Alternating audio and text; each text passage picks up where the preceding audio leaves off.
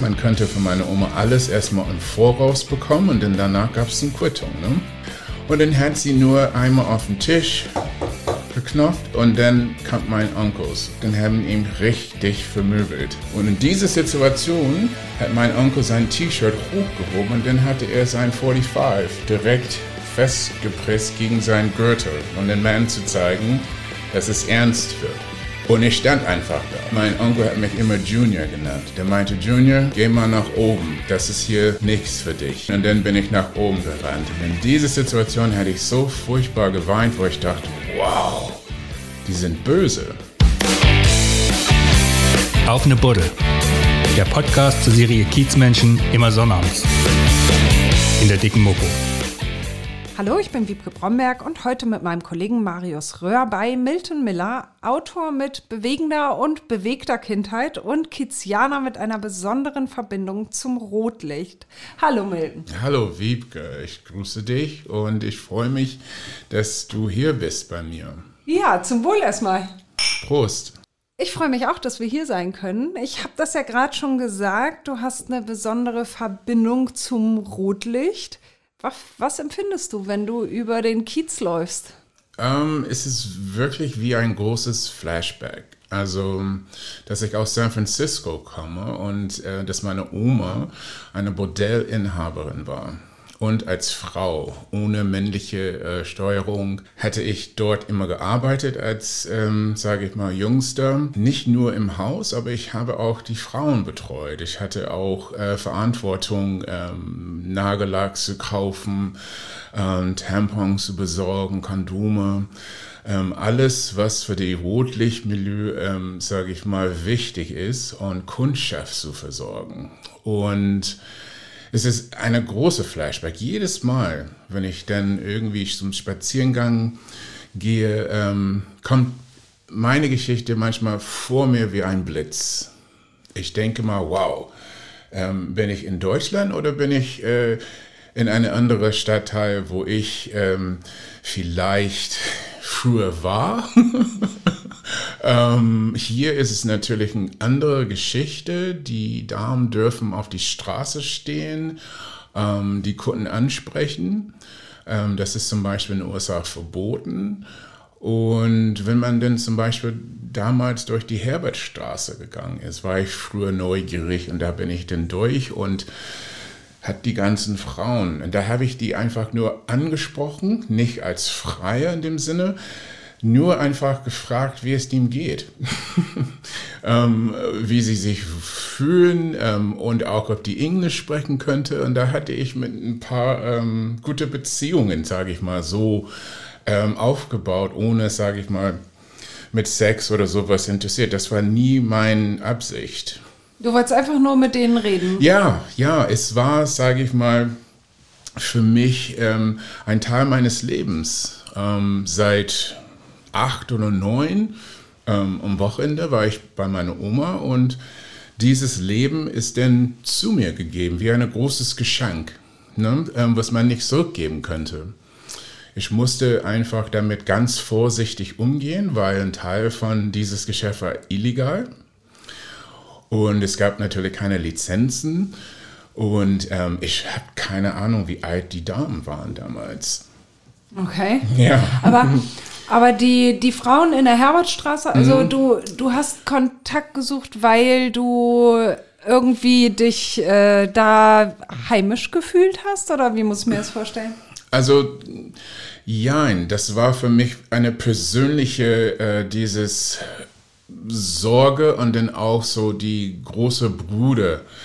Äh, Momente, was ich denn damals auch für die Mädels gespielt habe. Ich wollte nur wissen, ähm, wie es ihm geht in diese kleinen Box, wo die gesessen haben. Und die haben mich erstmal so angeguckt, wer bist du? Ähm, hä, hau ab und so. Aber ich bin immer wieder gekommen und nett gefragt. Und dann haben die gemerkt, okay, entweder ist er ein Spinner. oder der, der, ist wieder da. ja, oder der hat wirklich Interesse gehabt. Und das war für mich nur zu gucken hier in Europa ähm, wie ich solche Frauen gegen, also den ganzen Nacht mit natürlich vielleicht nette Männer, ähm, aber auch verrückte. äh, Betrüger, ähm, alles Mögliche oder gewalttätige Männer vielleicht. Ähm, und ich wollte mich nur erkundigen, in diese kleine Straße, was für einen Schutz die hatten. Eine hat mir irgendwie einen Knopf gezeigt, wenn irgendwas denn passiert, könnte ich sofort drücken und dann sind die Jungs gekommen. Meistens. Mhm. Und die Herbertstraße war eine kleine Bar, wo man die Treppe hochgegangen sind und da haben die manchmal so ein bisschen abgehangen. Mhm. Und ich dachte, okay, die sind ne, safe. Und das hat mich schon ein bisschen beruhigt. Trotzdem, dass ich ähm, die persönlich nicht kannte, aber nur einfach die Wohlbefinden. Ich dachte, wow, ähm, Hut ab erstmal, dass die so eine Performance abliefern könnte. Und bist du da immer wieder hingegangen? Ähm, und hast richtig Kontakt gesucht zu denen? Nein, also ich glaube nach ähm, meiner ersten äh, wahre Beziehung ähm, könnte ich das nicht so wirklich begründen. Schatz, äh, ich gehe kurz ähm, zur Herbertstraße. Muss mal äh, eben die Huren besuchen. mal fragen, wie es denn geht. Ja, genau. Schon klar, Schatz. Ne? Das war, ähm, glaube ich, sehr schwierig für ähm, eine ganz normale Mädel zu verstehen. Also meine Geschichte ist nicht leicht. Ähm, ich habe äh, positiv auch negative Bewertungen bekommen. Ähm, viele Menschen haben gesagt, es ist ein bisschen zu viel hier in Deutschland, sich so preiszugeben von äh, dem Milieu. Und ich habe gedacht, ja, ähm, hier ist Prostitution legal. Also die Frauen sind circa eigentlich auch Freelancer, die schreiben Rechnungen, die müssen Steuer zahlen. Ähm, das sind für mich ganz normale äh, Arbeitskräfte ich habe kein ähm, negative oder äh, äh, äh, Gefühl gehabt. Ich dachte, man betrachtet die so wie eine ähm, Englischlehre oder Deutschlehre, die Rechnung schreibt. Für dich ganz normal. Ganz, Wahrscheinlich, weil ja. du es einfach auch aus der Kindheit als ja. ganz normal empfunden hast. Ne? Genau, genau. Aber wie ist das dann, wenn du, wenn du da, also du sagst Flashback, wenn hm. du über den Kiez gehst, fühlt sich das dann ein bisschen an wie zu Hause? Suchst du, hast du das Rotlicht wirklich auch so gesucht, um dieses Gefühl von Heimat zu haben? Hm, sehr gute Frage. Also ich würde sagen, ja. Als ich hierher kam, ähm, man will irgendwie einen Teil von seiner Zuhause ähm, mitnehmen, was natürlich nicht geht. Ähm, aber auf die andere Seite, man findet manchmal Ähnlichkeiten, wenn man Sachen sucht. Die Sprache war natürlich anders, aber die Mentalität war das gleiche. Ähm, ich fühlte mich einfach so wie äh, ein Fisch, der in einen neuen Teig schwimmen könnte. Ähm, es war ein bisschen kühl am Anfang, ähm, aber durch meine Fragen stellen hatte ich ähm, mehr oder weniger viele ähm, Stripperinnen kennengelernt und mit dem geredet. Äh, bei Susis Bar war ich häufig und äh, die Susi kennengelernt und da war ich ein häufiger Gast, nur einfach da und der Bar und Kohle getrunken und einfach das Ganze inhaliert was da äh, abgegangen ist. Und ich habe manchmal ein bisschen Vergleich gesucht, wie meine Oma mit die Damen umgegangen sind und wie andere, äh, sage ich mal, Leute mit diesen Mädels umgegangen sind. Zu gucken, ob es nur mit harten Hand geworden ist oder ist das denn auch wirklich ähm, mit liebevoll erstmal. Ja. Ja. also, also schon Heimatsuche ja, ein bisschen, ja. ja. Genau. Ne? Ähm, ist das dann ein gutes Gefühl? Ist das ein beruhigendes Gefühl gewesen oder ist das eigentlich, weil du hattest es ja, muss man einfach mal sagen, echt nicht leicht, ne? Oh, ich weiß es nicht. Also ich glaube, von meinem Coaching ist das denn, wo man selber verantwortlich ist, für seinen eigenen Glück zu finden und gestalten. Und man ist denn geboren in einem Ort und da muss man sich zurechtfinden. Und man kann tausende Ausrede suchen und zu sagen, ich habe das und das nicht gemacht, aber letztendlich muss man irgendwie einen Weg finden, über die Runden und über Wasser zu bleiben. Und für mich war das mehr eine Situation, wo ich niemals so gedacht, dass ich es leicht oder schwer gehabt habe. Ich habe einfach mehr mit Mann, ich hatte keine Kindheit, wie ich mich vorgestellt hatte. Ich musste dann Besorgung machen ähm, für die Mädels. Ich musste dann auch 100 Joints jeden Tag drehen für meinen Onkel, weil er Zuhälter war. 100? 100, ja. 100 damals. Joints musstest du drehen, um Gottes Willen. Ja, ähm, das Kannst war, du noch drehen heute? Ja, ja, kann ich. ja, okay. Ja, also Und, und dadurch, man denkt, okay, ähm, etwas ist zu dir ganz jung vorgestellt ähm, und präsentiert. Ähm, viele bewerten es als negativ oder, oh, das darf man nicht machen. Aber für mich gibt es immer was Gutes in allem. Wenn man das sucht und ähm, auf die Waage stellt, dann kann man das Gute rausnehmen, wenn man möchte. Also weg von den Opferstandpunkt zu sein und zu sagen, okay, ich habe ganz, ganz äh, viele äh, äh, Street Skills gelernt von meinen Onkels ganz jung. Und das kann sein, warum ich denn ähm, immer noch um Leben bin. Ja. Ähm, wie man mit einer Waffe umgeht oder es sauber zu machen, das kann man so sagen, ob das eine gute Eigenschaft ist oder nicht. Es ist jetzt im Alltag nicht wirklich nötig, nee. oder? Also jetzt, oder brauchst du das im Alltag in deinem Job? Nein.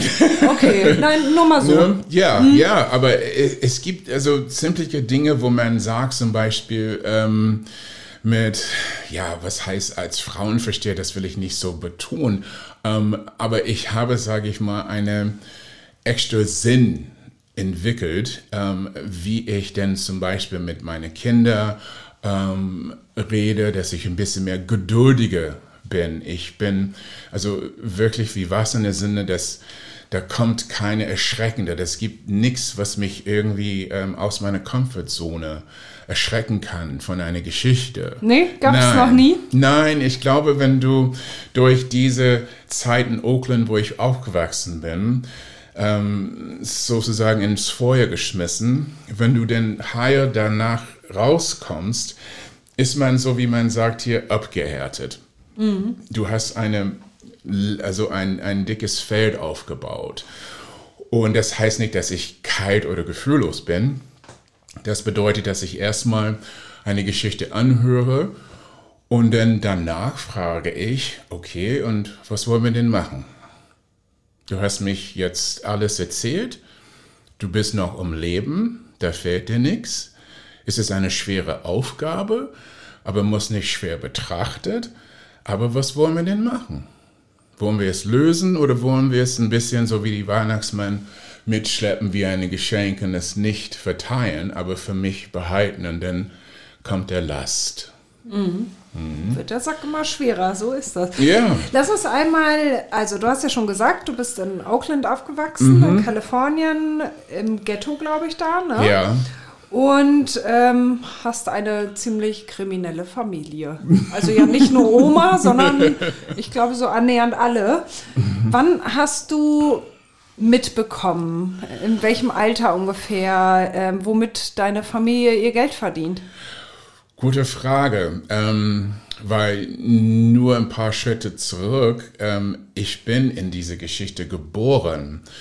So alles, was ich gesehen habe, gehört habe, getan habe, war für mich normal. Ähm, ich hatte nie irgendwie mit Kriminalität angefangen, weil für mich äh, als äh, ein jung, junges äh, äh, äh, Jung ähm, hat man dann geguckt äh, Fernseher und dann hat man gemerkt, okay, die gehen mit Waffen irgendwo rein mit maskiert und so. Meiner Familie war nicht so. Die haben durch Partys und mit Drogen Leute zum Lachen gebracht. Ähm, es gab da eine gute Stimmung. Ich bin manchmal nach Hause gekommen, der Bude war so voll und so verraucht, dass du erstmal habe ich mich ge gebuckt und dann bin ich dann durch die Maßen zu meinem Zimmer gegangen und dann hat die Tür zu, dass ich mindestens meine kleine äh, private Atmosphäre haben können. Aber ähm, zurück zu die Frage, ich würde sagen mit elf, elfeinhalb als ich bei meiner Oma war, um Sonntag, es war ein Sonntag und ich bin immer dahin zu putzen. Der Party ist mal manchmal von Donnerstag bis Sonntagsmorgen und dann musste ich kommen. Da im Bordell. Im Bordell, mhm. genau. Und dann habe ich gesehen, wie ein Freier immer noch im Haus war. Die Dame war weg, aber der hat gepennt und war Nacht. Und ist er aufgestanden, er konnte seine Portemonnaie nicht finden. Und meine Oma hatte seine Portemonnaie unten. Sie wollte es ihm nicht klauen, aber sie hat gemerkt, er hat nicht genügend Geld bei sich. Der hat getrunken, der hat Marihuana geraucht und alles. Ne? Wie eine Buffet. Man könnte von meiner Oma alles erstmal im Voraus bekommen und dann danach gab es eine Quittung. Ne? Und die war wahrscheinlich ziemlich saftig. Ja, aber meine Oma war wirklich ähm, souverän und sehr, sehr elegant, wie sie mit solchen Situationen umgegangen ist, weil es ihr Ruf war im Spiel und sie wollte das nicht beschädigen. Und dann hat sie nur einmal auf den Tisch geknopft und dann kam mein Onkel aus dem Hinterraum. Und die haben den Typen noch äh, draußen gebracht und haben ihn richtig vermöbelt. Und ich stand einfach da, da hatte ich dann eine Wischmopp in meine linke Hand und dann eine Moorsack in der rechte. Und ich äh, hatte wirklich, sage ich mal, ein paar Tränen in Augen, weil der Mann hat wirklich geschrien. Ne? Das war für mich, wow, da ist keine Wohlbefinden mehr, da ist kein Lachen. Ne? Das ist so der Flipside auf die andere, Sache, äh, andere Seite. Ähm, mhm. Jetzt muss er büsten. Und dann haben sie seine äh, California Driver's License behalten und hat gesagt, wir besuchen dich zu Hause. Die meistens von diesen Freier waren verheiratet und hatten Kinder. Und mein Onkel meinte, du kommst und du gehst zu der Bank und dann kommst du zurück, sonst besuchen wir dich zu Hause. Und in dieser Situation hat mein Onkel sein T-Shirt hochgehoben und dann hatte er sein 45 direkt festgepresst gegen seinen Gürtel, um den Mann zu zeigen, dass es ernst wird. Und ich stand einfach da. und mein Onkel hat mich immer Junior genannt. Der meinte, Junior, geh mal nach oben. Das ist hier nichts für dich. Und dann bin ich erstmal nicht gegangen. Dann hat er mich geschubst und dann ist der Wischmopp abgefallen und dann bin ich nach oben gerannt. Und in dieser Situation hatte ich so furchtbar geweint, wo ich dachte, wow, die sind böse. Okay, da hast du gemerkt, das ist nicht alles Party und nee. super cool und alle lachen und immer nur nee, Party. Nee, genau, die haben versucht, mir diese Seite zu schonen, weil die haben gedacht, die bauen mich auf, einfach entweder einen Platz von meinem Onkel überzunehmen oder auch vielleicht meine Oma irgendwie weiter zu assistieren, so wie in einer Firma. Jeder Geschäftsführer hat irgendwie einen Mid-Level-Manager und er oder sie ist verantwortlich für das tägliche Geschäft. Mhm. Ja.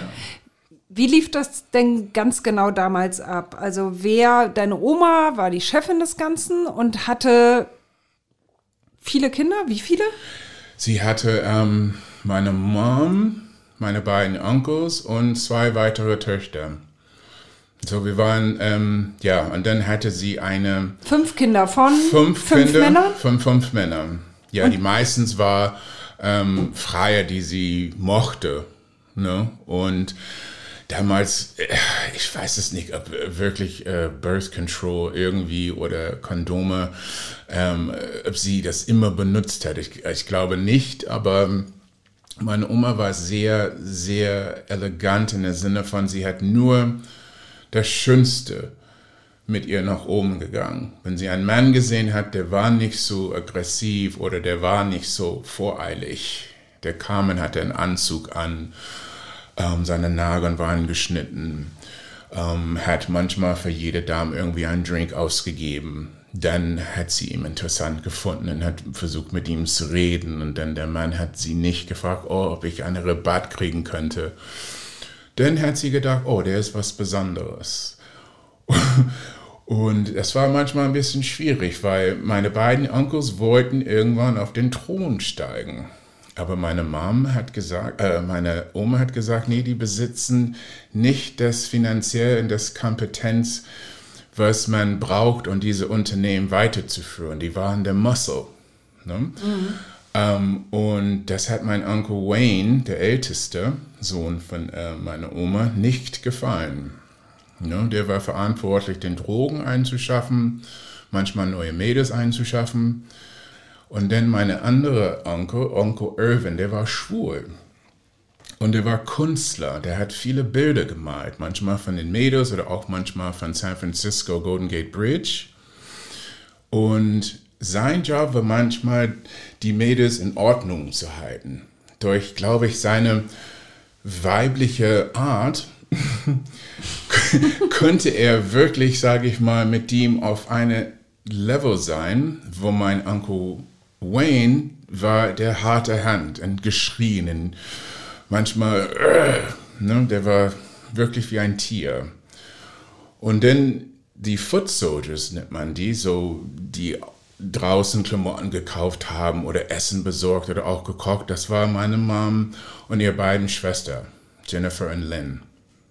Okay, also es waren tatsächlich alle eingebunden in dieses Unternehmen. Es ist auch Ja. niemand, es hat sich niemand dagegen gewehrt und hat gesagt, das ist kriminell, was ihr hier macht, ich bin raus.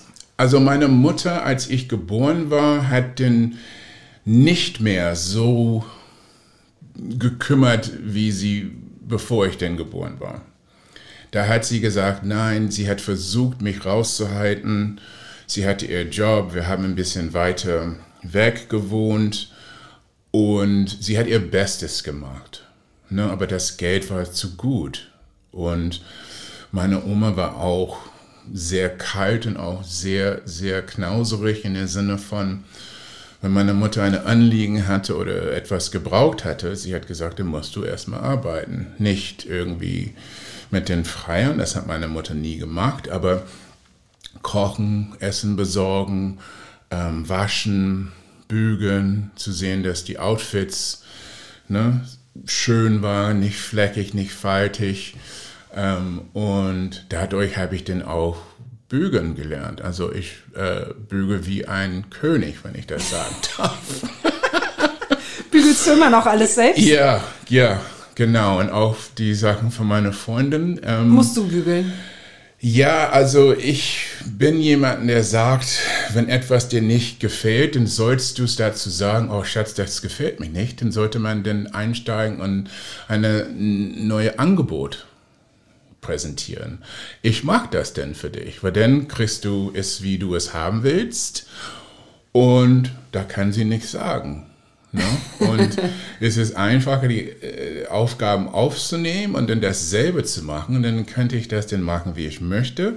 Und dann ist sie auch zufrieden und auch happy, weil jetzt merkt sie, oh, es ist direkt aus der Wasche und dann macht man, ne, ist flat, die Falten sind weg, es sieht, es hält sich länger, sieht wie neu aus, hat sie mehr von den Outfits. Und das sind Sachen, was ich meinte, was ich denn Also damals... da hast du fürs Leben gelernt. Genau. Also die unterschiedlichsten Sachen. Bügeln, Ja, ne? Waffen reinigen, Genau, so. Joints drehen. Das, ist Ja, ja, das ist ja, ja. irre. Also du hast, du hast Joints gedreht, du hast gebügelt, du hast eingekauft, du hast geputzt. geputzt, genau. Was noch? Ich habe dann auch, äh, okay, wenn ich ehrlich bin, ich habe nichts zu verbergen, aber auch ähm, ab und an äh, die Nageln lackiert für die Mädels, ähm, weil die nicht so viel Zeit hatten. Ähm, und ja, ich habe dann auch Schuhe geputzt und auch Schuhe ausgesucht. Also ich bin immer mitgegangen zum Einkaufen, vom Shoppen zum Beispiel. Und stand ich einfach da und erstmal habe ich gedacht, okay, es nutzt sich nicht, einfach darüber zu meckern. Ich muss da bleiben. Wir kommen schneller raus, wenn ich sage, oh ja, das ist hübsch, das ist hässlich, da bist du ein bisschen ähm, zu dick oder du bist zu dünn. Diese Farbe passt nicht mit deinen Haare. Wenn du diese Schuhe dann kombiniert, dann sieht das nicht so toll aus. Also du bist Ähm. ein Top-Berater, oder? Ja, also äh, man merkt manchmal, wenn du eine Aufgabe bekommst, was du überhaupt nicht ausgesucht hast, wenn du trotzdem die Aufgabe meistern möchtest, ist es besser, in meiner Meinung, wenn du sofort dann einsteigst. Du lernst dich kennen, du akzeptierst die Aufgabe und dann kannst du so schnell wie möglich es, erledigen. Ja, du warst ja nun, muss man sagen, auch ein Junge, ne? Du Ja. hattest jetzt auch nicht so richtig Bock wahrscheinlich auf Shoppen Nee. mit Prostituierten. Nee, nee, aber äh, diese Leute war sehr fordernd. Und ich glaube, nach dieser Geschichte mit Uncle Wayne, Uncle Irvin und diese, diese arme Mann, der war nicht so groß. Ne? Die haben ihm erstmal seine Klamotten nicht gegeben. Der hatte nur eine Boxershorts an und einen Tanktop. Ne? Und dann haben die ihm hinten hatten wir ein äh, Pool und dann auch so eine kleine Abstellkammer. Und die hatten ihm da war ein Rasenflächen und da haben die ihm ähm, mit einem Gürtel, mein, mein, mein Onkel hat immer, immer gemacht und ich weiß es nicht von, ich glaube, der hat das von ähm, Ike Turner gelernt, der Ex-Man von Tina Turner. Es gibt einen Film die, mit die beiden und ja. der hat immer seine Gürtel abgemacht und er hat Tina damit geschlagen. Nicht nur mit der weichen Seite, aber auch wo das, der, der Schnaller war. Mhm. Ne? Weil wenn du denn eine Schnalle aufs Gesicht bekommst oder auf eine weiche Teil von deinem Arm, es lässt einen Druck. Und das war für ihn so durch seine Machismo-Gefühl, ah, ich habe sie oder er, ne, mhm. tragen meine Markierung. Aber das ist ja schon, man muss sagen, also du hast als Kind dann, du bist ja echt total der fröhliche Typ. Ja. Aber als Kind hast du ja einfach Dinge gesehen, die man als Kind nicht sehen sollte. Also das ist ja irgendwie dieses Schlagen hat es, würdest du sagen, hat das was mit dir gemacht? Also erstmal würde ich kurz zurückgehen und sagen, warum soll ein Kind das nicht sehen? Also auf eine gewisse Alter, jetzt ist es natürlich anders, als wenn ich aufgewachsen, aber durch das Internet, durch verschiedene Apps, ähm, Smartphones, die die Kinder jetzt haben im Internet, können die alles sehen. Ne?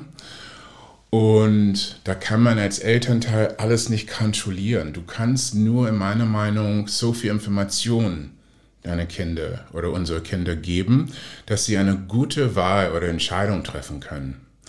Na, aber du hattest ja keine Wahl und es war ja jetzt auch nichts, was du auf dem Bildschirm gesehen hast, sondern du hast es live gesehen und das waren Menschen, die du lieb gehabt hast, die dann zum Tier geworden sind. Ich finde, das ist nochmal ein Unterschied.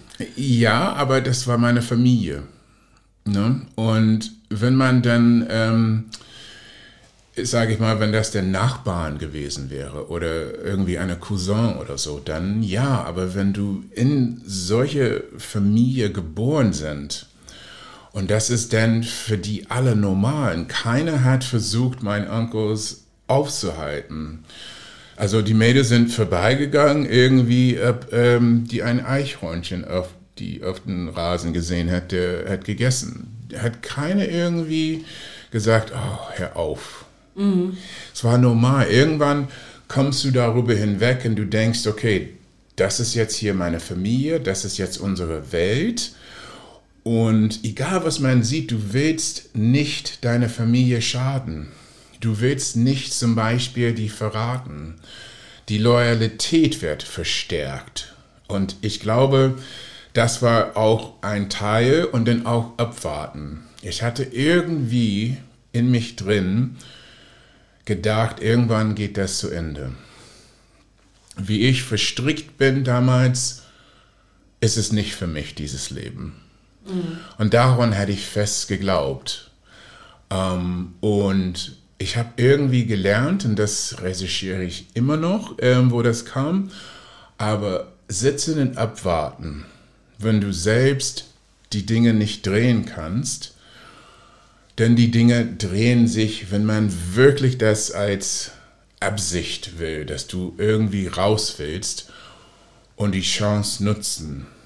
Hast du da einen Moment gehabt, wo du klar für dich ähm, realisiert hast, ich will dieses kriminelle Leben nicht oder ist das so gewachsen einfach? Mm, ich glaube nach dieser Geschichte und auch was ich gesehen hatte, die Entscheidungen, die meine Mom getroffen hatte mit Freundinnen von ihr, die hatten mit das Geld, was sie nebenbei verdient hat, Drogenpartys gehabt.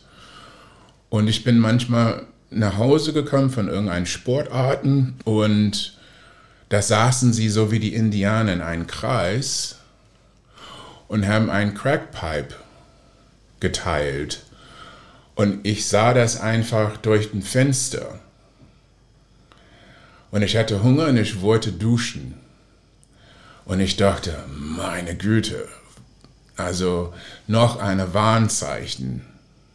Ne? Viele sagen, alle gute Dinge sind drei. Das war meine zweite. Der dritte war, meine Mutter hat sich selbst ins Bein geschossen.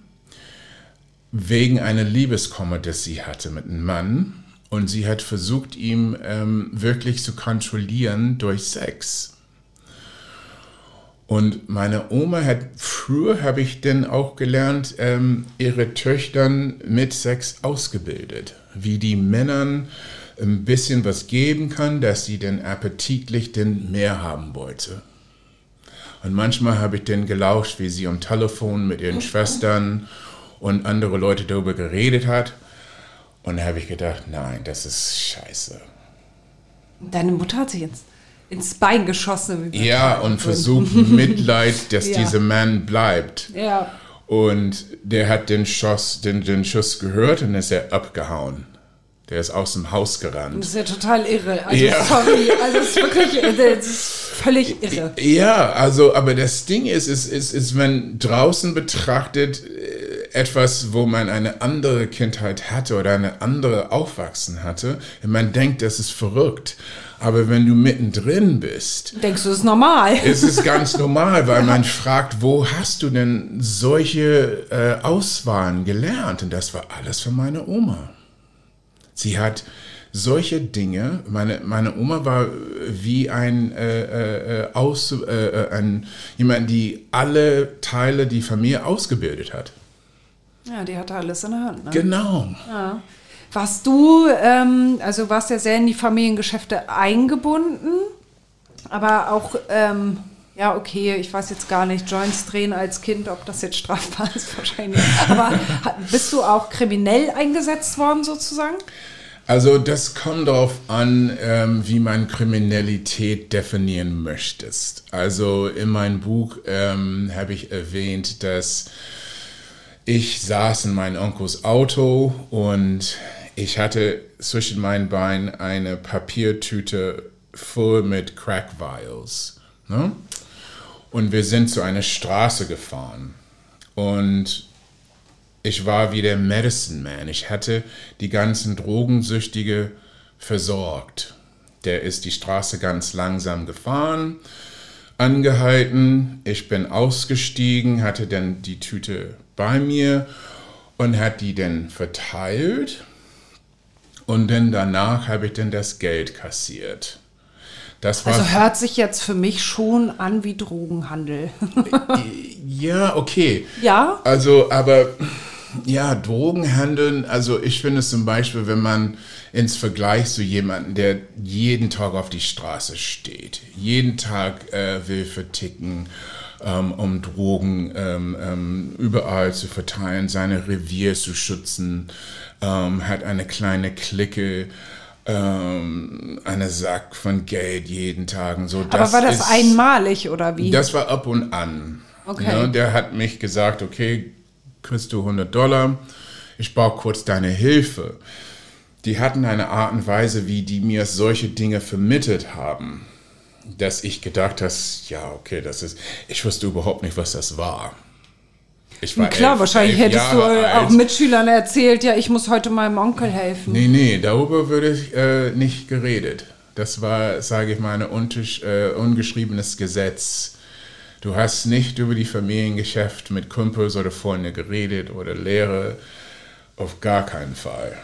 Niemals. Das einmalige äh, Situation, ähm, was auch in meinem Buch ist, ich hatte Geburtstag, wurde 15.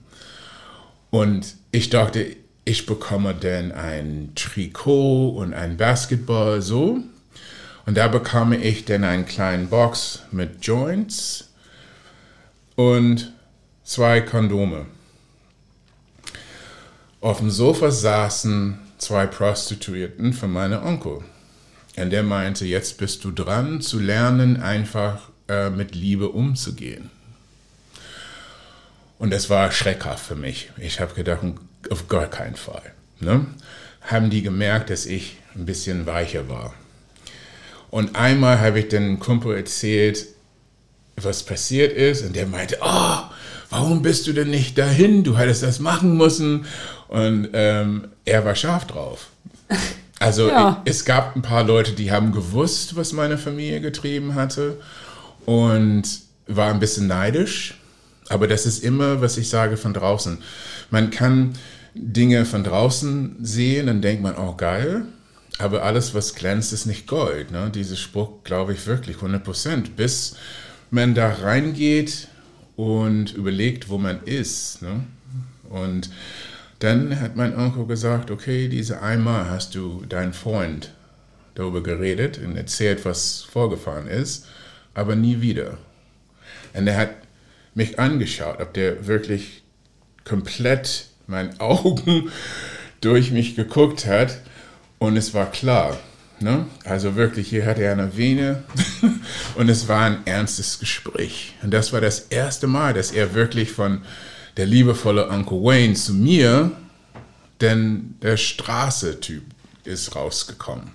Also es war eine versteckte Drohung. Ja, auf Eigentlich. jeden Fall. Okay. Also, mhm. aber um die Frage zu beantworten, habe ich, ja, äh, vielleicht war ich oder bin ich immer noch ein bisschen äh, verweigerlich oder ich sage ein bisschen zu naiv, aber für mich war das nicht in der Sinne von Drogen handeln. Ich meine, du hast 15. Geburtstag und wünschst dir irgendwie ein Trikot und ja.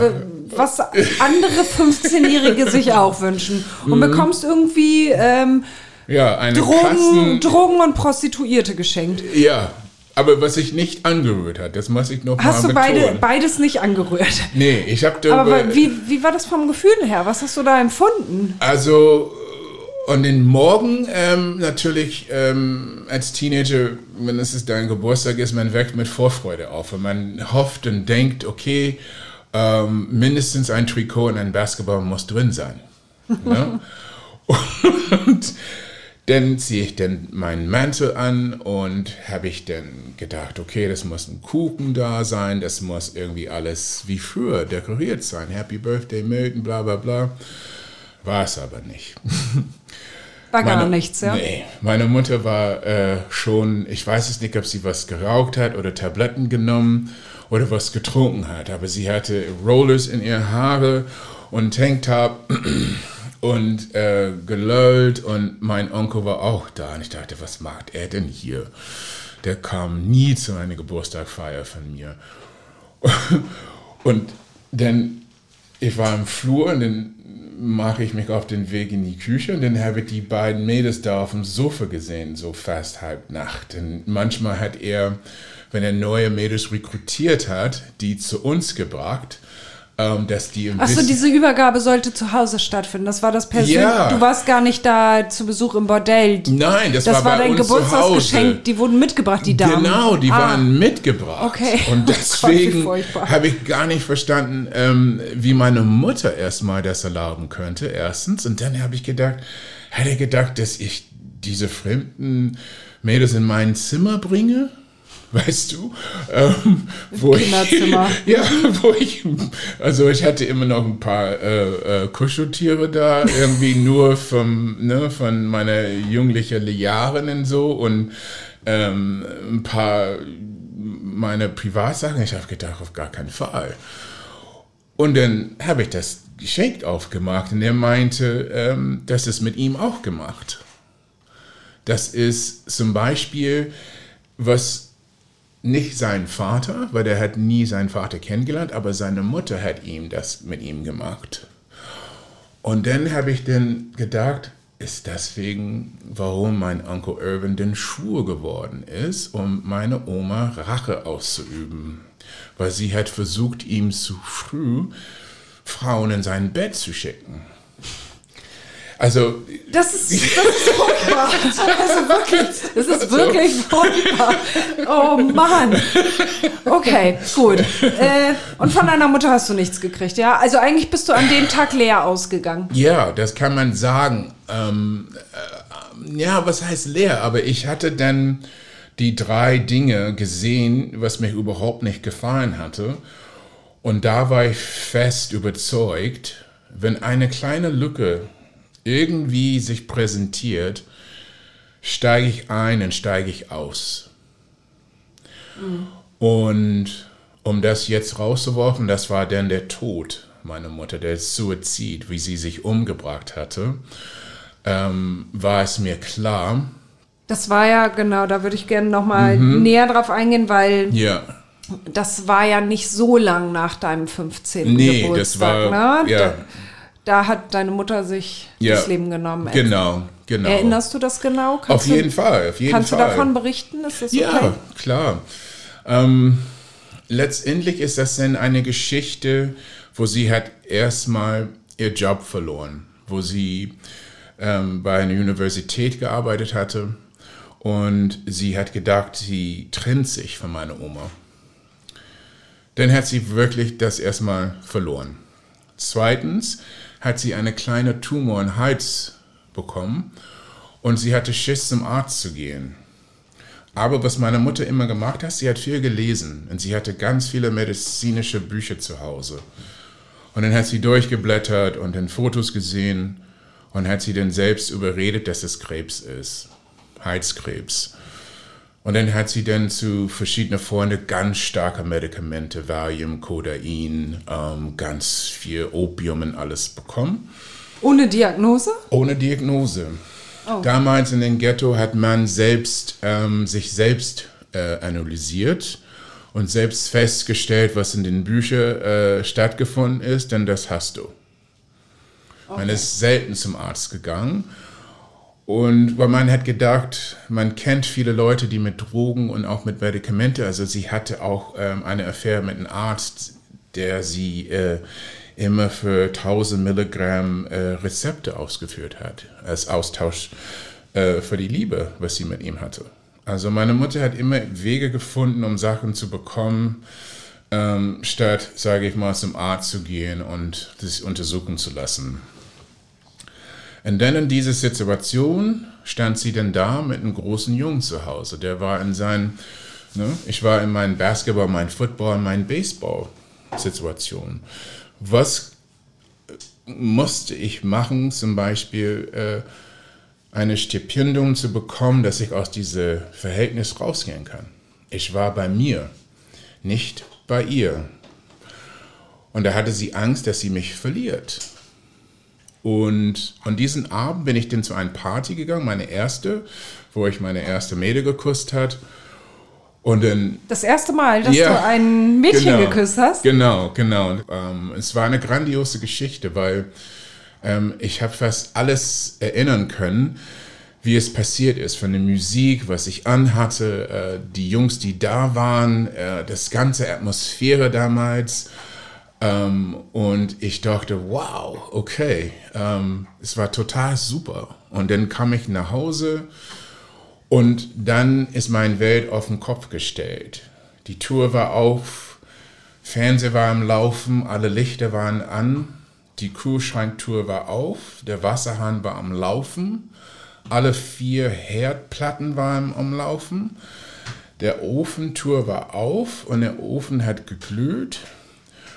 Und es war wirklich wie äh, ein falsches Film. Ne?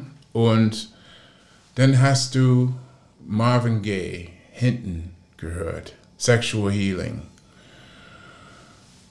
Und ich bin dann rein, ich habe Mom gesagt, hallo. Und dann war eine kleine, kleine Lichtspalte bei ihr Zimmer. Und dann da bin ich reingegangen. Und das erste, was ich gesehen habe, war eine komplette Wand voll mit Blut. Und die Vorhänge waren auch rot. Und dann sind meine Augen nach unten gekommen auf ihr Bett. Und da lag sie. Auf ihrer Schulter und ein Teil von ihr Kopf war weg. Der Waffe lag einfach halbwegs in ihrer Hand. Und ich stand erstmal da. Ich war komplett, ja, sage ich mal, eingefroren am Anfang. Ähm, viele sagen, wie könntest du und bla bla bla, aber Schock macht etwas mit dir. Ne? Ähm, etwas, was du nicht denkst, was passiert, wenn es denn vor dir steht. Du kannst nicht so handeln, wie andere denken, die handeln würden, wenn die nicht in diese Lage wäre. Und dann bin ich auf den Knie gegangen, habe die Höhe genommen und die Krankenwagen gerufen. Und dann habe ich den Telefon fallen lassen. Und dann bin ich umgedreht und nach draußen. Und nach der dritte Schritt, dann ist der Schock irgendwie bei mir geschmolzen. Und die Tür war die ganze Zeit auf. So, das bedeutet, denn frische Luft ist dann rein. Und dann bin ich nach draußen gegangen. Und plötzlich in diesem Moment bin ich aufgetaut. Da war ein Sound vor mir. Da habe ich den Sound angefasst. Und es fast irgendwie aus die Erde gerissen und geschrien. Und da war ich fertig. Da habe ich dann, glaube ich, diese ganze Energie, dieses Zorn gemischt mit Trauer. Ne? Und alle haben dann es gehört, Lichter sind an, Leute sind reingekommen. Unser Nachbar war immer in meine Mutter verliebt. Und der ist dann da rein und dann habe ich ihm geschrien, oh Gott, Judy, was hast du denn gemacht? Wie könntest du nur? Ne? Völlig fertig. Der kam zu mir und hat gesagt, es ist deine Schuld. Das erste, sage ich mal, Worte oder was er mir geben wollte, hat er versucht, mir Schuld zu verteilen. Und das werde ich nie vergessen, weil ich könnte das nicht verstehen. Aber er war auf sich bezogen, weil meine Mutter denn nicht mehr für ihn gebe. Aber kannst du das heute nachvollziehen, was er überhaupt gemeint hat? Das sei deine Schuld? Ja, der hat, wir, meine Mutter und ich, wir haben an dem Tag furchtbar gestritten. ähm, und sie hatte der Tag davor einen Autounfall gehabt, weil sie war irgendwie betrunken am Steuer, weil das war hat sie versucht, ähm, als sie die, ähm, ähm, habe ich dir erzählt, diese Ex-Freund von ihr, die sie ins Bein geschossen hat. Irgendwann mhm. haben sie sich versöhnt und dann haben sie sich nochmal getrennt und ist sie irgendwann dahin unter Drogen oder wie auch immer und hat sie den, den, den Auto, das wir hatten, komplett total schaden. Und sie wollte, dass ich denn zu Hause mit ihr warte für äh, den Towtruck. Der sollte dann das Ding abholen und dann zu einem Schrottplatz fahren, wie auch immer. Und da hatte ich gar keinen Bock drauf. Ich wollte zu dieser Party. Ich konnte ganz schnell bei mir bleiben. Wenn ich gemerkt habe, ich bin ausgeglichen und meine Mutter wollte mehr von mir, dann habe ich gesagt, nein, ich hau ab. Mhm. Und das habe ich gemacht. Dann hat sie versucht, mich zu sagen, nein, nein, nein. Und sie wollte nicht alleine sein. Aber. Also so habt ihr euch getrennt im Prinzip. Äh, ja, an dem Abend ja. Und mhm. ich habe gesagt, hey, ich, ich komme wieder, das ist nur äh, eine Hausparty um die Ecke. Ähm, und ich werde nicht trinken, weil ich war in meinem Sportmodus. Ähm, ich wollte tanzen. Ich wollte meine Klamotten zeigen, was ich mir ähm, dem Abend ausgesucht hat. Und mit meinen Jungs abhängen. Mhm. Ja. Wie ist das heute? Denkst du da, also klar, wenn man drüber redet und so, aber denkst du da an diese Situation und dieses Auffinden deiner Mutter noch häufiger dran oder siehst du das noch so vor deinem inneren Auge oder so? Ja, natürlich denkt man dran. Ähm, ich hatte, als ich nach Deutschland kam, natürlich ab und an ähm, schwierige Zeiten gehabt. Ne? Ähm, das auf jeden Fall. Ähm, aber letztendlich, man merkt, man hat nur dieses Leben. Entweder kannst du sich beschäftigen mit Dingen, die du nicht ändern kannst, oder du kannst aufstehen und sagen, die sind passiert, schade oder nicht schade, das muss man für sich ausdenken. Aber letztendlich hast du die Möglichkeit weiterzuleben, ein guter Vater zu sein, ein guter Freund zu sein und es besser zu machen. Und das ist für mich ein Lebensmotto, wo ich merke, ich bin kein Opfer. Ähm, diese Dinge sind nicht persönlich zu mir gemacht, die sind drumherum gemacht. Und es war so, wie ich gedacht habe, sitzen, abwarten und dann raus. Ne? Ein Teil von mir ist auch dann gestorben. In meiner Meinung kann ich Gott sei Dank sagen, ähm, weil das war diese Oakland-Seite, was ich nicht mehr haben wollte. Damit du aus diesem Leben rauskommst. Ich wollte das nicht mehr. Ich habe gedacht, es muss was Besseres geben. Und wie ging das weiter, ähm, als deine Mutter dann verstorben war? Du warst ja nun erst 15. Ja, also. Wo bist du dann hingezogen?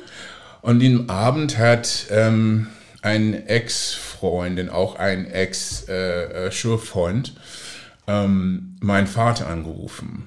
Mein Vater war in dieser Zeit in San Diego, was vielleicht so acht Stunden entfernt ist von Oakland. Und der ist an dem Abend in sein Auto gestiegen und gefahren, um mich zu holen. Und der kam am nächsten Tag, so um 8, 9 Uhr morgens. Und ich bin mit meinem besten Freund dann zu ihm nach Hause. Und die haben eine Decken über meinen Rücken gemacht und hat mich einfach Schlafmittel gegeben, ähm, mich betäubt ein bisschen und dann äh, bin ich äh, schlafen gegangen. Und dann bin ich mehrmals aufgewacht und dann ähm, meinen besten Kumpel Aaron damals haben wir äh, ein bisschen Cognac getrunken, ein paar Joints gezogen. Ähm, weil der wollte mir was Gutes tun. Und der wusste nichts mhm. weiteres als das. Weil sein Vater hat das ihm gegeben und dann hat er das mir gegeben. Und das ist dann sozusagen quasi in diese Zwickmühle, wo ich aufgewachsen bin. Alle haben den Leute Dinge gegeben, was dem gegeben war. Keiner hat gefragt, ob das gut ist, schlecht ist, illegal ist, mhm. gesund. Die haben das einfach genommen. Ja, aber dein Vater hat dich dann abgeholt und genau. mitgenommen. Der hat ja? mich, ja, wir haben also die Beerdigung und gab es einen riesengroßen Austausch mit meiner Oma und so. Ähm, aber letztendlich ähm, hat er gesagt, du bleibst in diesem Nest überhaupt nicht. Und mein Vaters Beziehung, ähm, wir hatten kaum Kontakt. Und er war verheiratet und hatte dann in dieser Zeit drei weitere Kinder. Und ich dachte, ja, okay. Hm. Und meine Mutters beste Freundin damals hat ein bisschen Geld gerochen.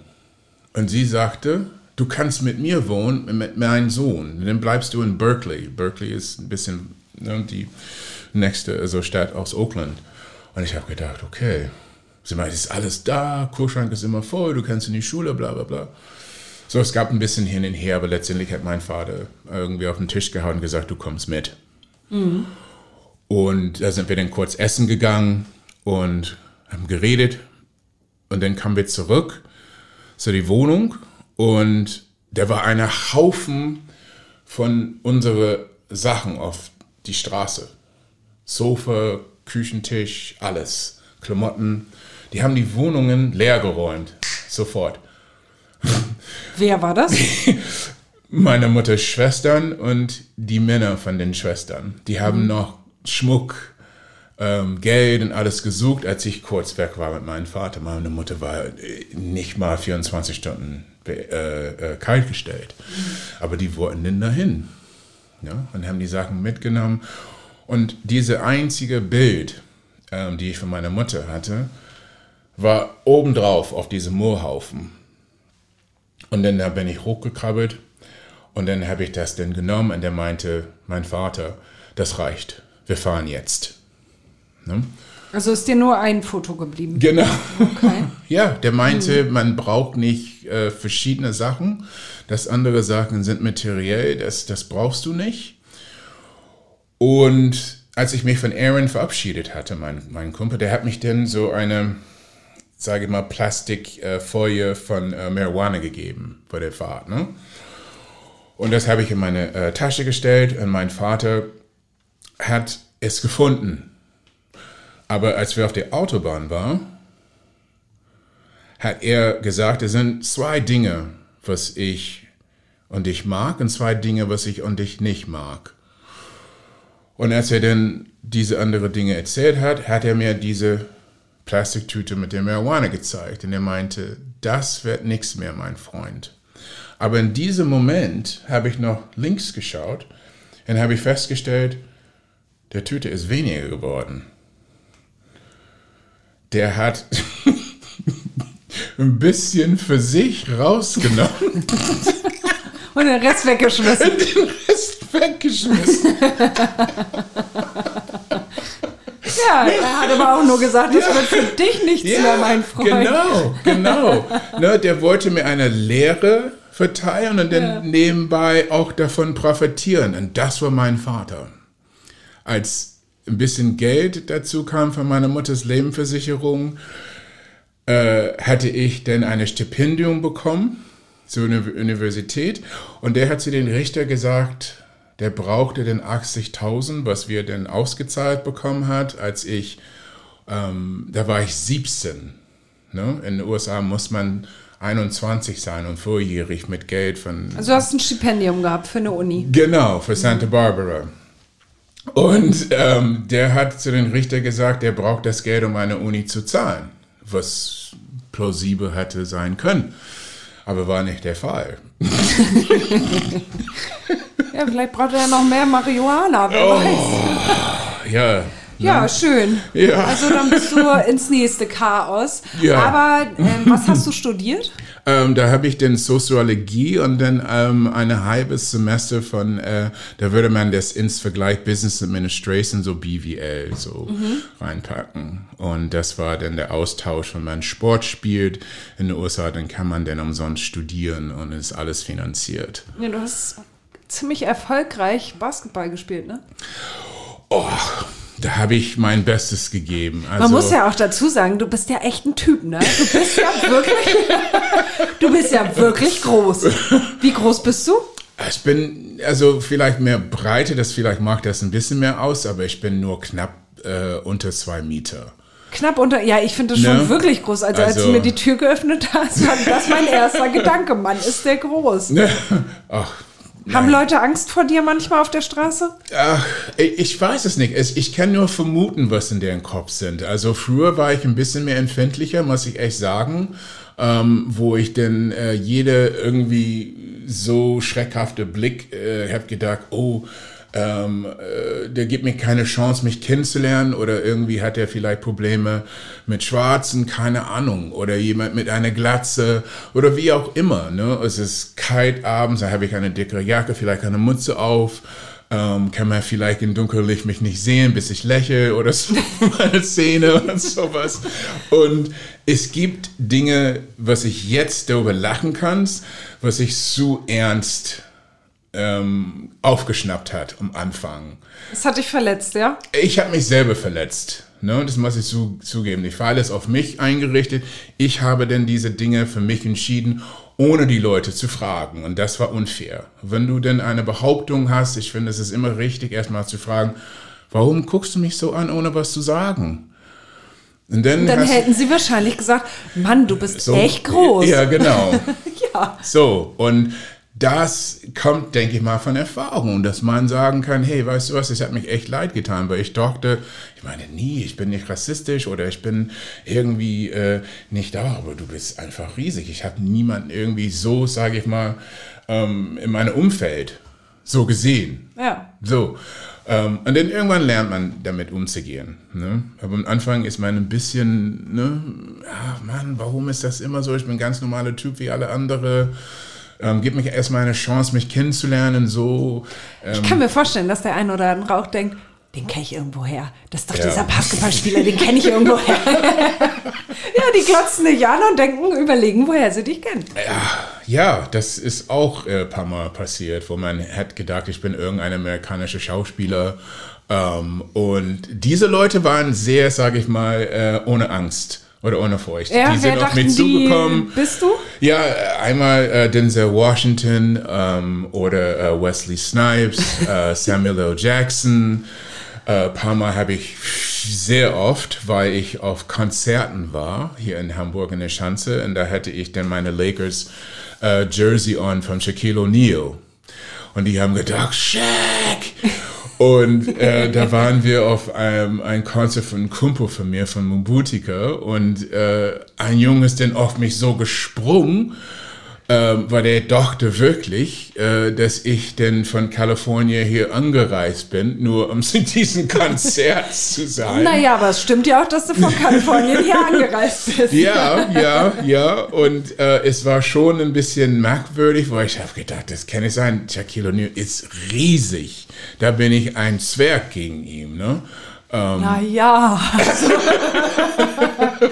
Zwerg ist jetzt, naja, egal. Ja. Aber gut, also ja. kommen wir mal von Kalifornien nach Deutschland. Genau. Wie überhaupt hier jetzt gelandet? Ähm, das war auch eine Geschichte, noch äh, Antworten für meinen Vater, als ich meine letzte Jahr äh, zu Ende gebracht habe und ähm, meine Diplom denn zu Ende gebracht habe ähm, hätte ich gedacht, ich steige jetzt in zweite Liga, werde Profi und ähm, verlängere ich meinen Vertrag und dass ich dann ähm, meinen Weg in Basketball gehen könnte. Ne? Habe ich eine Summer League gemacht und Angebote bekommen, da gespielt. Ähm, und dann meine Stiefmutter rief an und sagte, dein Vater ist weg. Der kommt nie wieder. Ich meinte, was ist passiert? Habt ihr euch getrennt oder gestritten? Ja, der hat mich betrogen. Der hat eine deutsche Frau kennengelernt in La Jolla, in, in San Diego. Und ist mit ihr nach Uelzen gefahren. Nach Uelzen? Ja. Und hat ein Kind mit ihr. Ich dachte, das kann nicht wahr sein. Das war für mich wie ein Film. Ne? Ich, diese ganze Information auf einen Schlag kommt durch die Tür und ich dachte, und dann hat sie mich. Und dann auch noch Uelzen. Ja, ich, ich konnte damals äh, diese Stadt nicht aussprechen. Und, ähm, Ach, kannst du immer noch nicht ja. machen. das ist total okay. Uelzen. Uelzen. Und, und äh, sie bat mich einfach, meine Reisepass zu holen und äh, nach Hamburg zu fahren. Sie meinte, ich habe nur eine Telefonnummer von ihm ähm, und der geht nicht ran, aber vielleicht geht er ran, ähm, wenn du ihm anrufst. Und tatsächlich ist er rangegangen. Und ähm, ich bin hierher gekommen von, also ich hatte versucht, sie eine Gefallen zu tun. Und plus habe ich gedacht, okay, jetzt die Gelegenheit zu fragen mit mein, mein Geld, was er damit gemacht hat. Das war 80.000 Dollar, das wir bekommen hatten. Und es war weg innerhalb halbes Jahr. Und ich dachte, okay, dann bin ich dann angereist nach Hamburg das erste Mal und er hat mich abgeholt in einer 911 Carrera Porsche, die er von mein Geld gekauft hatte in San Diego, was er dann chauffiert hat nach Hamburg. Und er hatte immer noch seine kalifornische License Plate drauf. Das fand er geil. Mhm. Durch Blankenese zu fahren, in ein alte äh, 911 mit einem kalifornischen License Plate zu haben. Das fand er super. Ne? Ja, und, das fandst du auch super, ne? Äh, nee. Da wusstest du, wo dein Geld war. ich war total entsetzt. ne? Aber wie ich war damals, ein bisschen geduldig, habe ich nichts gesagt. Und dann haben wir uns anfangen gestritten im Auto, ne? Im, im Flughafen. Dann haben wir uns beruhigt. Und ja, lange Rede, kurzer Sinn habe ich den Hamburg toll gefunden in dieser Situation. Der hat mich mehrmals rausgeschmissen, einmal in kurzer Hose vor seiner Tür in Blankenese in der Darkenhutner Straße, hat er mich rausgeschmissen da und äh, weil uns, äh, ich habe seine Marihuana gefunden, weil ich seine Hemden gebügelt hatte, eine meiner Eigenschaften. ja. Und er hatte kleine Löcher in seinen Hemden. Und ich meine, Papa, das musst du damit aufhören. Da kannst du nicht zu Kunden gehen, ne, mit sowas, das ist peinlich, bla bla bla. Das fand ich scheiße, schmeißte mich raus und Irgendwann bin ich reingekommen, habe mich angezogen, bin zu der Eiste das erste Mal. Und ich dachte, wow, hier ist wirklich toll. Ist schön, ruhig, ähm, kein Stress. Ne? Ähm, komplett anders. Als also dein Vater hat in Blankenese gewohnt, ja? Genau. Obwohl er diese Frau in Uelzen hatte. Ja, Aber die Uelzen haben sich getrennt, die haben sich ah, okay. getrennt. Mhm.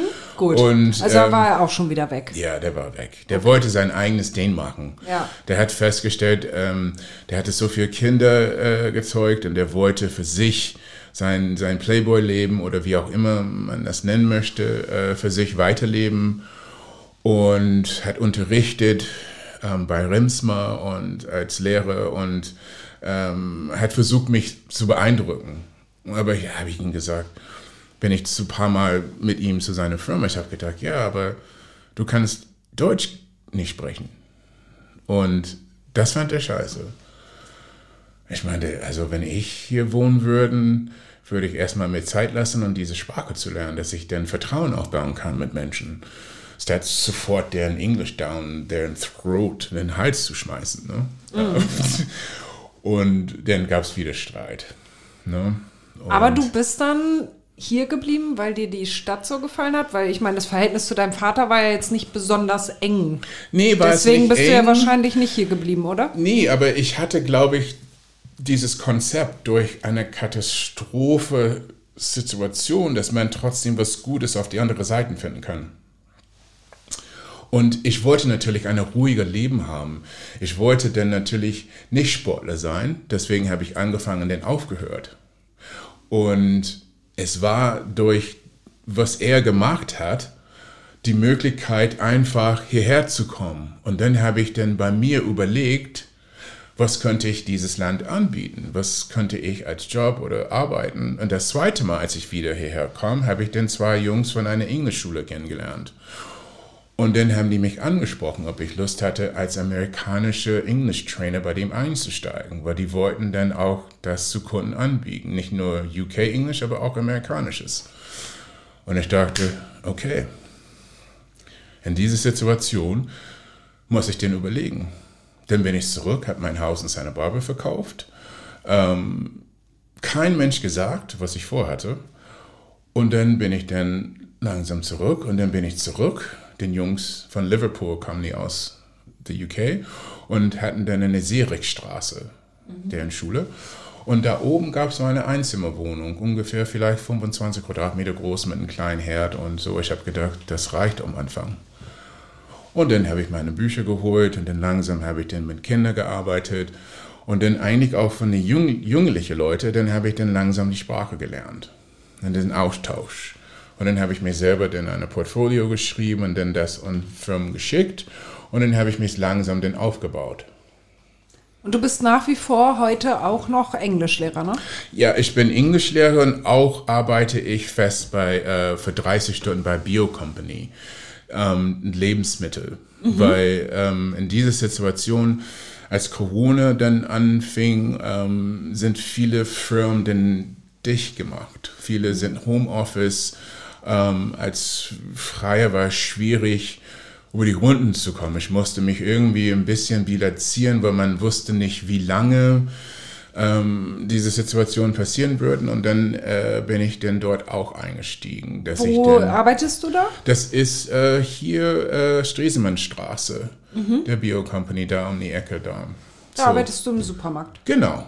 Genau, und dann haben die einen Backshop und dann haben wir auch andere Tätigkeiten und die hat man dann mit die Bioware was zu tun. Da lernst du eigentlich auch, ähm, wo die ganze Herstellung kommt von Hammfelder und wie die Kühe eigentlich auch versorgt sind oder wie Tofu gemacht wird ähm, und verschiedene Dinge. Und es ist sehr interessant, weil mit Lebensmitteln, jeder braucht das. Jeder isst was, jeder will eine gewisse Qualität haben. Und da lernst du Leute auch kennen. Ja, genau. aber der Stadtteil hier ist schon, also es ist schon Heimat für dich und auch ganz bewusst gewählt als Wohnort, ja? Ja, ja. Also ich finde, es gibt einen Spruch, wenn wir es in Englisch kurz sagen, um, your home is where your hat is. Ne? Und ähm, ich befinde mich wohl in dieser Umgebung in St. Pauli weil die Menschen so offen sind. Die Menschen sind sehr empfänglich für äh, ganz Normalität, ähm, keine Vorurteile.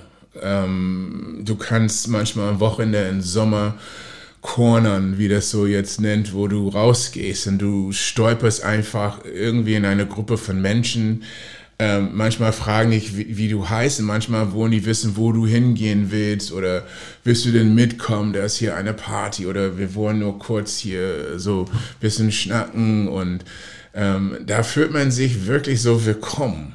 Ne? Also da habe ich dann gelernt, einfach nichts mehr auf der Goldwaage zu, zu, zu setzen. Das war für mich, glaube ich, als Amerikaner ähm, nicht nur hier in Deutschland, aber alleine Ne, wenn man wirklich überlegt, ähm, ich bin denn hier alleine gekommen, furchtbar gestritten mit meinem Vater und habe dann versucht, meinen Weg zu finden, ne, meine kleinen, kleinen Nische aufzubauen, eine heilige Welt für mich, weil ich wollte, was ich denn hinter mir hatte, nie wieder erleben.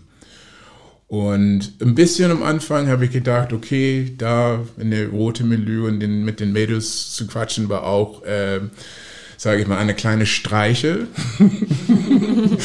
ähm, aber letztendlich, ähm, ja, mache ich das nicht mehr natürlich. naja, wer weiß. aber St. Pauli hat dir schon geholfen hier. Ja, auf jeden Fall. Das anzukommen. Ist, ja, ja, weil ich glaube, man ist empfänglich natürlich für äh, Offenheit. Man ist empfänglich für ähm, dieses Willkommen. Ähm, und das bekommst du hier. Wenn man St. Pauli pflegt, dann wird man gepflegt von St. Pauli. Das ist so, was ich befinde. Mhm. Ne? Wirklich. Also das ist unglaublich. Ich würde, ich will einmal wenigstens den Titel deines Buches yeah. nennen, wie Ameisen auf Zucker mhm. heißt das. Mhm. Wie bist du auf den Titel gekommen? Ähm, mein Lektorat, ähm, Lupo äh, Brommer heißt der. Das ist die Onkel von ähm, meiner Freundin Christina. Und wir haben so überlegt, in solche Situationen, was wäre denn am besten als Beschreibungen von deiner Familie und was deine Familie getrieben hat. Und wenn man wirklich Ameisen betrachtet, man sieht einfach, du hast die Arbeiterameisen und dann hast du eine Königenameisen. Und alle tragen zum Beispiel wertvolle Dinge wieder zu die Königen. Keine tanzt sich nicht aus die Reihe und stellt auch bestimmt keine Frage. Du mhm. hast eine Aufgabe und du führst die aus. Und du gehörst denn zu dieser Clique. Ähm, und Zucker natürlich, was Süßes, was Wertvolles, ähm, äh, war für mich schon Drogen ähnlich, weiß. Ähm, und viele Leute wollten es haben. Okay, das verstehe ich. Verstehe es total. Ja, weil ich habe mich schon gefragt, so ja. Ameisen schwarz auf weiß. Mhm. Dann dachte ich irgendwie so, das hat was mit der Hautfarbe Ach eventuell. So, nein, ja, okay. gar nicht, gar gut, nicht. Gut, gar gut. Nicht. Ja, ja. ähm, du hast, glaube ich, irgendwie schon ein neues Projekt, Buchprojekt, ne? Ja, also. Sitzt du da schon dran oder ist das nur in deinem Kopf bisher? Es ist bis jetzt äh, im Kopf, ähm, dass ich dann mehr arbeite ähm, bei Bio Company, fällt mich manchmal schwer, die Zeit zu finden. Ähm, mein Ziel und auch ein Traum, jeder muss einen Traum haben, ne, ist denn vielleicht von einer großen Verlag die Möglichkeit zu haben, wo ich dann Unterstützung bekommen könnte, ein bisschen mehr Professionalität bekommen könnte, weil ich habe so viele Geschichten, ähm, das reicht für zwei weitere Bücher. Und ich finde, die Geschichten sind auch, was man zum Lachen bringt, zum Denken ähm, und dann eine Mischung von, ähm, wie ich mich selber jetzt damals betrachte und wie ich mich jetzt befinde, ähm, wertvoll. Und dass ich dann Zeit haben könnte, mit jemandem zusammenzusitzen und so wie ein Schwamm, der aufgeladen ist mit Wasser, dass jemand mich richtig denn ausringt und dass alles runterkommt. ja, okay. Also das alle großen Verlage bitte, aber genau. nur die genau. großen, also die kleinen bitte nicht. Ja, und Oder auch, nimmst du auch einen kleinen? Ja, für mich, also äh, jeder, sage ich mal, Klopf an die Tür oder E-Mail oder WhatsApp ist für mich äh, ein wirklich, wirklich Geschenk ähm, dass du hier gekommen bist, ähm, in die Interesse. Ähm, ja, dass mich, du uns hier empfängst, also bitte. Also, äh, ja, gegenseitig. Ne? Für mich ist es eine Ehre, erstmal, dass du äh, die Zeit genommen hast und erstmal, dass meine Geschichte ähm, dich und euch interessiert hat. Erstmal. Das ist für mich wirklich, wo ich sage, vielen Dank und ähm, ich nehme das nicht auf der leichten Hand ähm, weil ich finde, äh, Dankbarkeit ist für mich eine sehr wertvolle äh, Ereignis und ich zeige das gerne. Ähm, aber letztendlich auch die letzte Traum ist dann auch vielleicht einen Film daraus zu machen. Ich finde, man kennt doch die Ghetto-Geschichte, Schießereien und Drogen und dann stirbt jemand. Aber ich habe bis jetzt nie so eine Geschichte, wo jemanden rausgekommen ist und hat etwas daraus gemacht, legalweise, mhm. und befindet sich nicht als Opfer. Das ist denn für mich, ich finde, für die Gesellschaft und auch für jüngere Leute, weil manche jüngere Leute jubeln nach der Gangster, derjenige, der der Knarre hat, die, die hübsche Frauen, Autos und solche Sachen. Aber derjenige, der dieses Leben hinter sich gelassen hatte ähm, und hat sich entschieden, einen neuen Weg in ein neuem, neues Land. Und dann hat unterrichtet und dann lernt die Sprache, wo man sich lebt. Und wir als gute Beispiel für jüngerliche Leute und auch für äh, andere Leute, die fühlen sich ein bisschen down. Und dadurch Menschen zu inspirieren. Ich finde, das ist eine tolle Geschichte. Und es gibt so viele Leben, ähm, so viele Menschen, ähm, die ein kleines bisschen von, von, von Hoffnung und Inspirieren sein möchte. Wenn man selbst sieht, wow, der ist einer von uns, der ist nicht von äh, irgendwie äh, hochgehobene Verhältnisse und hat immer so ein äh, Lebensversicherung und so. Das ist jemand, der nichts hat und trotzdem ist glücklich. Mhm. Ne? Und deswegen kämpfe ich irgendwie und will, ne, was ich kann, aber ich weiß nicht wie. Ne? Deswegen manchmal, ich warte einfach ab.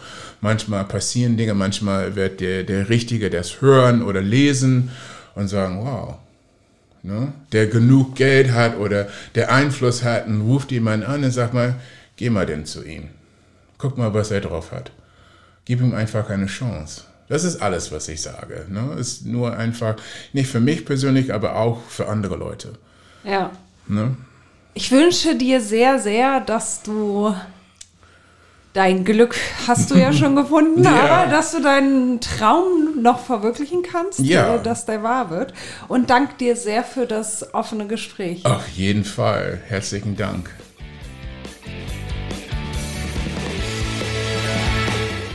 So, nun noch einmal Werbung in eigener Sache. Hamburg Freihaus. Testen Sie die Mopo als digitale Zeitung. Fünf Wochen für nur fünf Euro. Jetzt bestellen unter www.mopo.de-testen.